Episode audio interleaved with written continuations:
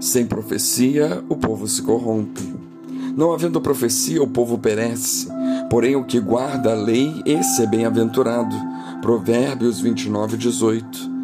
A razão de haverem profecias e profetas é simplesmente porque as pessoas precisam da mensagem de amor de Deus para deixarem os caminhos tortos e até mesmo continuarem andando no caminho certo.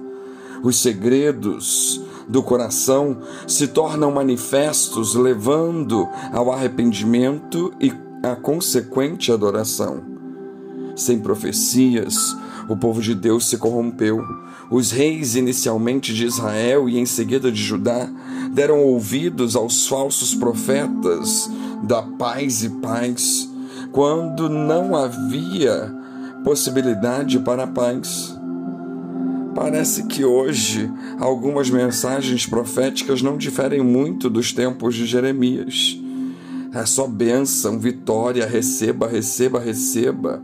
Mensagens que curam superficialmente a ferida do povo. Poucas vezes ouvimos duros discursos. As pregações, de uma maneira geral, se tornaram garapa de açúcar ao invés de ser ministrado o remédio embora amargo, mas que traz cura ao doente.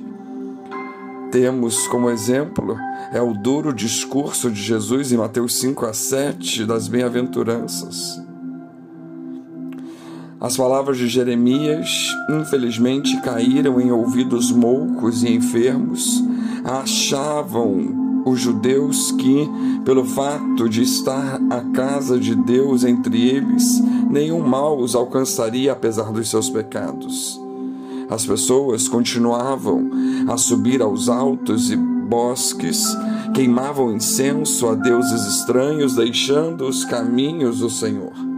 Porém, chegou a hora do ultimato com as profecias de Jeremias, o povo foi alertado do perigo de continuar no caminho largo de dupla religiosidade, de adultério espiritual, e conclamado a melhorar as suas ações, a fim de retornarem a caminhada ao caminho estreito, o caminho duro e vergonhoso da rendição ao invasor inimigo que lhe tornaria escravo.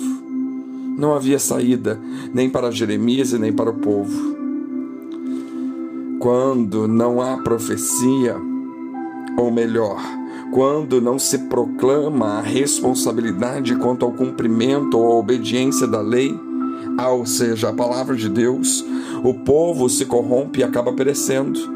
Quando, aos 25 anos, o rei Ezequias começou a reinar e Josias aos oito também, ambos encontraram um povo corrompido por falta de obediência à lei de Deus e à sua palavra. Cada um em seu tempo abriram as portas da casa do Senhor e proclamaram a responsabilidade de cada um deles perante Deus. Em obediência à palavra de Deus, ambos viveram um período de grande avivamento espiritual. E é nisso que reside a felicidade, a bem-aventurança de alguém obedecer a palavra de Deus. Tanto Ezequias como Josias colocaram abaixo a idolatria e toda anarquia generalizada na casa do Senhor usando a palavra.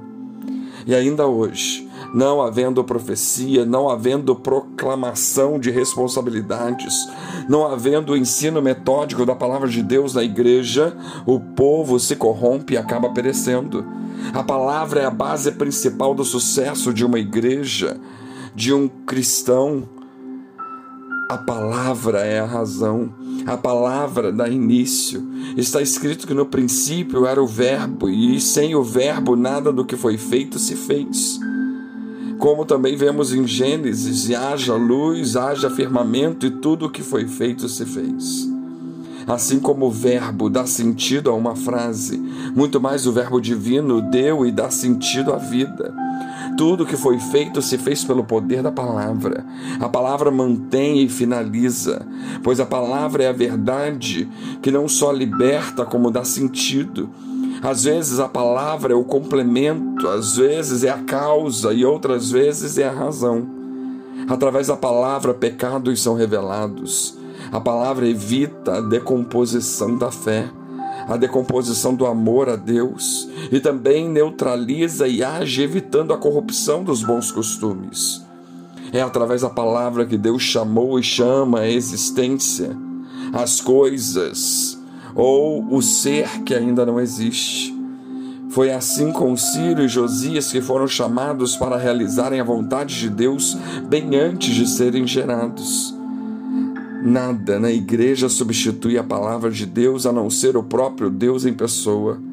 Segundo o escritor aos Hebreus, Cristo é o esplendor da glória e a expressão exata do seu ser que sustenta todas as coisas pela palavra do seu poder. Uma regra ou uma lei serve para normatizar ou normalizar alguma coisa. A palavra serve para normatizar a regra, normatizar a lei que se refere. Através da palavra, os cativos são libertos, os enfermos são curados e alguns até são condenados, porque a mesma palavra que salva também condena. Mas a hoje, a nós, temos a palavra de salvação, pois Cristo veio buscar e salvar o que se havia perdido. Portanto, valorizemos a palavra, valorizemos essa profecia, essa verbo que vem de Deus, para que não corrompamos. Que Deus nos abençoe.